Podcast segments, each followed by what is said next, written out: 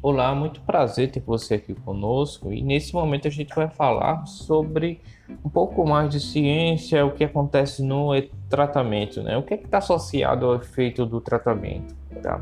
o efeito terapêutico.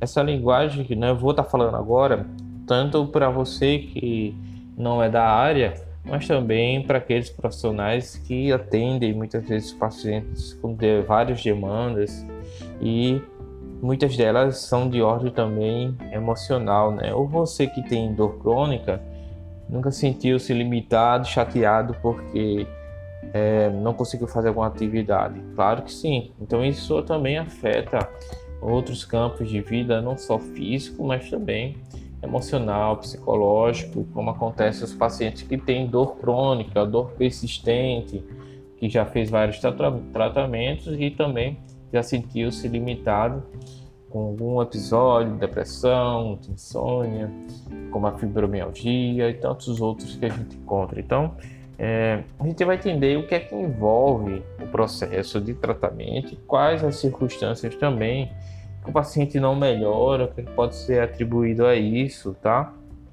Na verdade, muitas coisas estão nesse intercurso.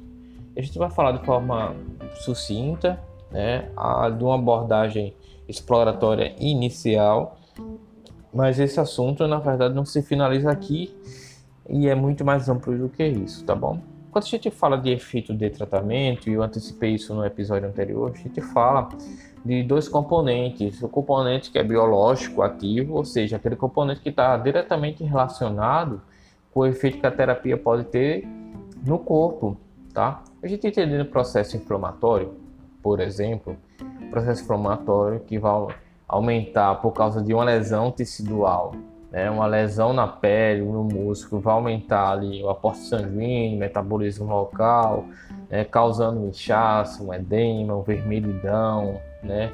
um aumento de temperatura local. Então, todo o processo inflamatório. E quando a gente faz algum, toma algum medicamento ou faz algum procedimento que se propõe a diminuir esse processo inflamatório, ele vai atuar diretamente ali naquela, naquela dor, naquela processo inflamatório, diminuindo tudo isso que eu falei para vocês, diminuindo a circulação, diminuindo substância causando dor a nível local. Essa é uma parte, né? Então a gente entende que o processo de tratamento nessa circunstância está envolvendo ali a, o processo biológico necessariamente. Só que nesse intercurso muita coisa também está relacionada a isso, né? Há algumas delas de ordem aspectos psicoemocionais, né? São fatores biopsicossociais. E o que está relacionado a esses fatores? Exatamente o que a gente antecipou. É, delas, muitos desses fatores está relacionado à crença e a crença do paciente, né?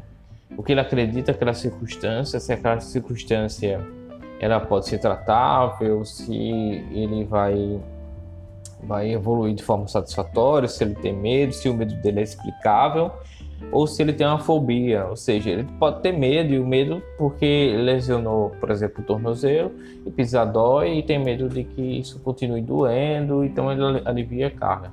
Agora, outra situação é ter fobia, né? A fobia seria o medo não explicado.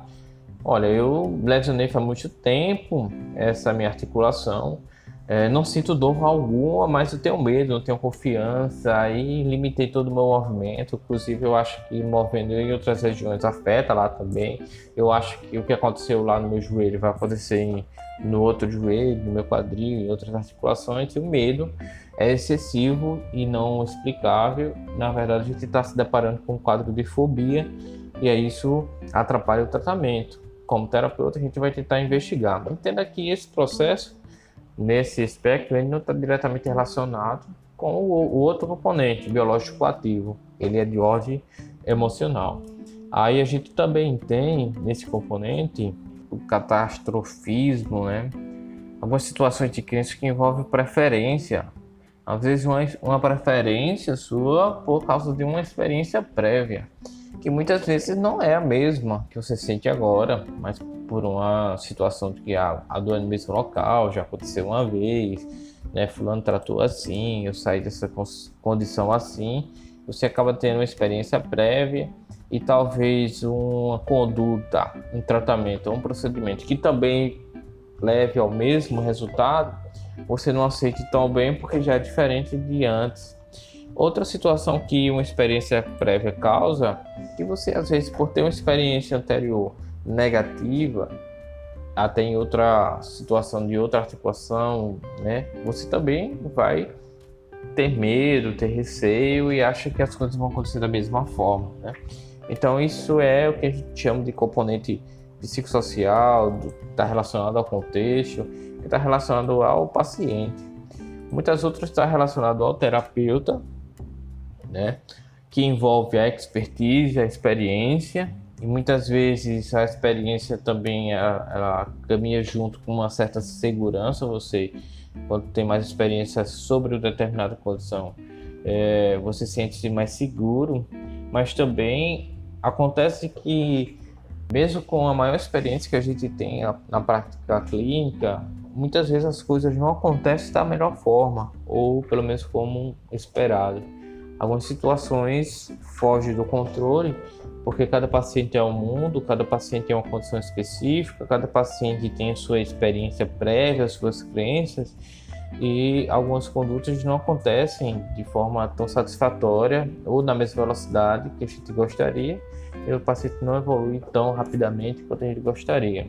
Então, às vezes, o, a situação de avaliação, de teste, reteste, de evolução ajuda que, mesmo no terapeuta experiente, pelas falhas sucessivas de algumas condições, o paciente interprete como certo inexperiência, certo nervosismo, comportamento também do terapeuta também é extremamente importante, a postura desse terapeuta, o ambiente em qual o paciente está inserido, profissionalismo, habilidade de comunicação para extrair do paciente as informações que são mais valiosas e não deixar que o paciente até sem querer esconda algumas informações. Então existe um mundo que é muito mais amplo do que necessariamente só o efeito que você promove por estar mobilizando, por estar alongando, tracionando a articulação, colocando o aparelho.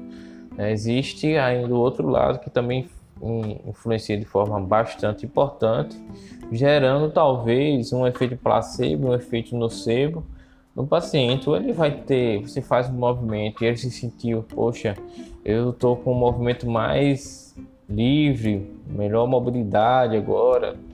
Então, talvez você não tenha feito muita coisa além de desencadear na, no entendimento dele de que aquele movimento já está livre, já está sem bloqueio, sem necessariamente ter promovido alguma alteração de alongamento, de cápsula, né, de ligamentos. Na verdade, o desbloqueio aconteceu a nível cortical, né? retirando ali talvez um certo receio ou interpretação que o corpo tinha acerca do problema que ele tinha.